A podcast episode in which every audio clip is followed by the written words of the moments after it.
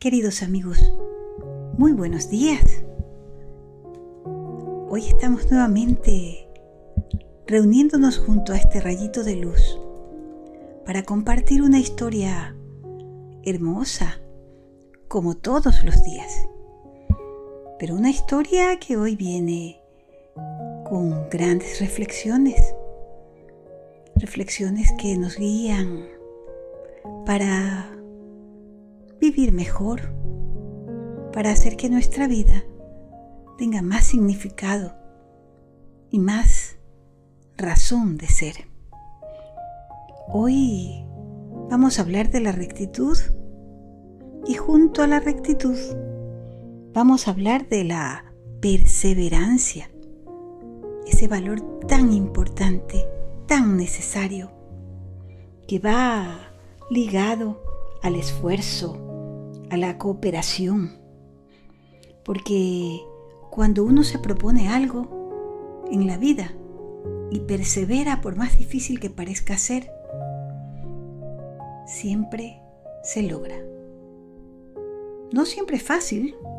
A veces toca insistir y luchar y cansarse, sí. Pero cuando a ese esfuerzo nuestro se le une el esfuerzo de otros, puede que el camino sea más corto y más sencillo. Por eso se acuerdan de esa canción que a veces cantamos que dice que no todo en la vida es tan fácil, pero si luchas lo lograrás. Si algún tropiezo hay en tu camino, vuélvelo a intentar, vuélvelo a intentar. No digas no puedo si no te levantas te quedas atrás. No digas no puedo, si no te levantas te quedas atrás. No todo en la vida es fácil, pero si luchas, lo lograrás. Y eso es lo que nos va a enseñar esta historia de hoy. Una historia que habla de un abuelo al que creían que era loco por sus ideas, por su pensamiento, pero que nos va a demostrar lo importante que es saber lo que uno quiere y luchar por eso que uno quiere. Miren, esta historia habla de un anciano que tenía ya más de 90 años. Él vivía en un lugar que estaba atrás de dos enormes montañas. Los vecinos lo conocían como el viejo loco, porque cada vez que tenía que acercarse al pueblo para ir a hacer las compras, él pensaba y pensaba, esto me cuesta mucho, tener que subir dos montañas para llegar al pueblo. Yo voy a hacer algo. Voy a remover esa montaña, una aunque sea. Y los vecinos se le reían y le decían, Ah, ¿ves por qué te decimos que eres un viejo loco? Y él no les decía nada, pero pensaba, ¿hasta cuándo voy a seguir haciendo tanto esfuerzo? Subir dos montañas para más de llegar al otro lado, al mismo pueblo. Así que un día decidió reunir a toda su familia y les dijo, familia, Estoy cansado de tener que rodear la montaña todo el tiempo para acercarme al pueblo. Yo tengo la solución. Si nos unimos entre todos, conseguiremos remover aunque sea una montaña. Y cuando lo logremos, vamos a trazar un camino que tenga línea recta y podremos llegar más rápido al pueblo. A sus hijos y a sus nietos les pareció una buena idea, aunque su esposa, que también ya era mayor, no estaba muy convencida. ¡Ay, viejo! le dijo, pero ¿cómo vas a deshacerte de esa montaña? Eso es imposible. Déjate de tonterías. Aparte, dime, ¿qué vas a hacer con las piedras y la arena que hay en esa montaña? Ay, mujer, le dijo el anciano, Claro que sé qué vamos a hacer. Usaremos esas piedras y esa arena para tirársela al mar. Así le respondió.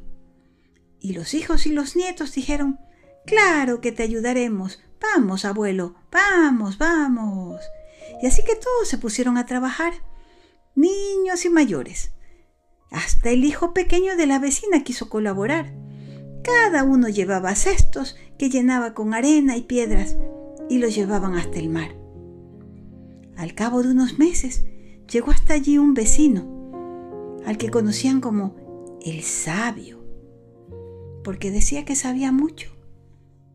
El hombre, al ver lo que hacían, empezó a reírse y le dijo, Basta ya, qué ridiculez. ¿Cómo vais a remover esa montaña si no eres capaz, viejo o loco, ni de arrancar un manojo de hierbas? Ya estás viejo. Ya no hagas tonterías. Da media vuelta y regresa a tu casa. Mira, ya tienes más de 90 años. No podrás librarte de esas montañas antes de que te mueras.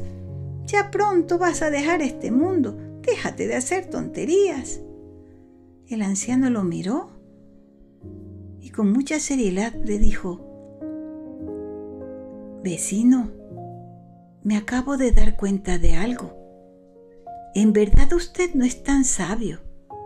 Yo más bien diría que es bastante torpe y con menos intuición que el hijo de mi vecina que está aquí ayudando. Mire, es posible que yo no alcance a sacar la montaña, pero cuando yo muera, seguirán con este trabajo mis hijos, los hijos de mis hijos, y después lo harán sus hijos.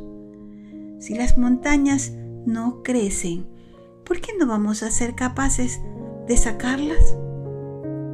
Entonces, aquel al que llamaban sabio no supo qué responder se dio cuenta de que el vecino tenía razón, que con esfuerzo, perseverancia y cooperación se puede conseguir remover hasta las montañas más altas.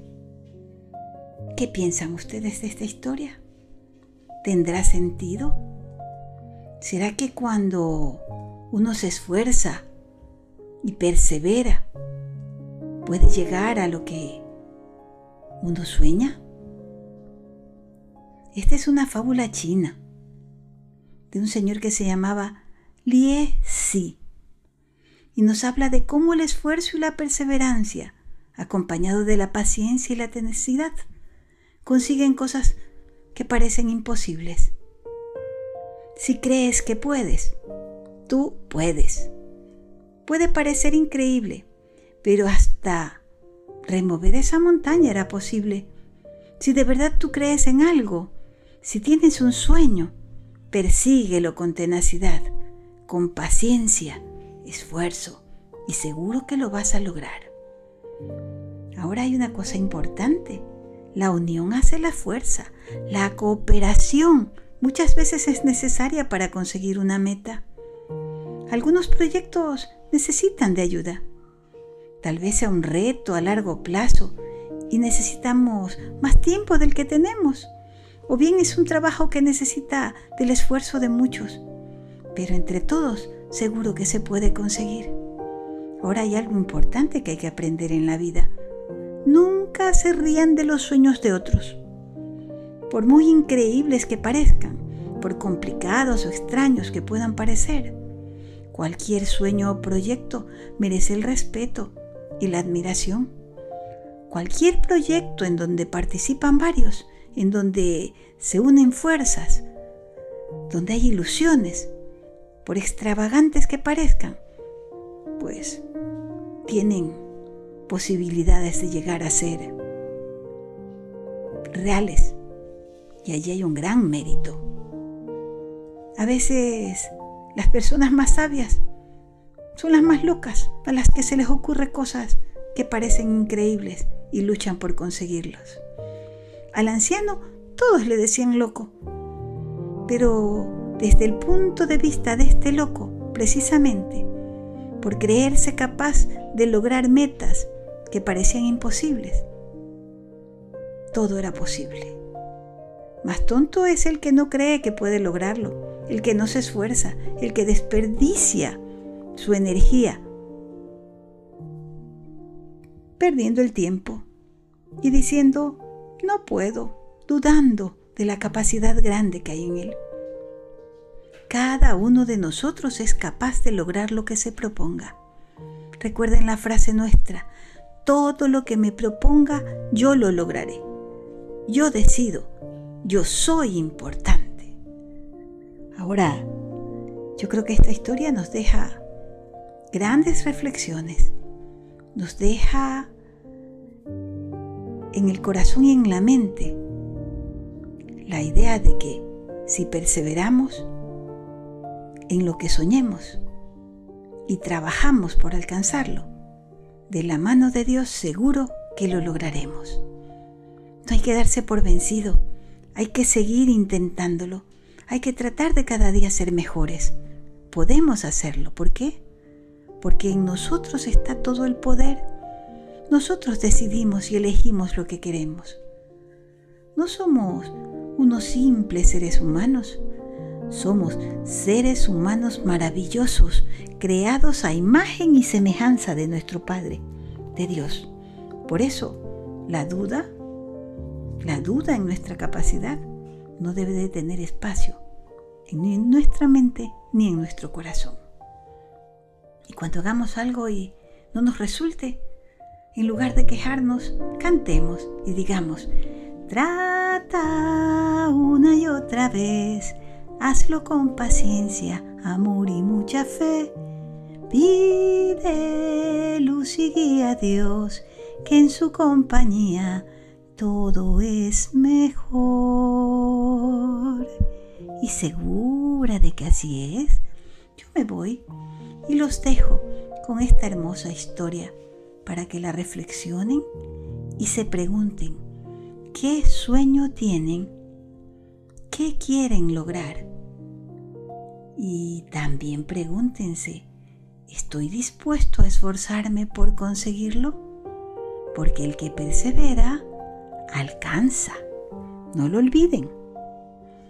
Hoy les dejo mi cariño, les deseo todo lo mejor y le pido a Dios que permita que el día de mañana nos volvamos a encontrar aquí con un nuevo rayito de luz.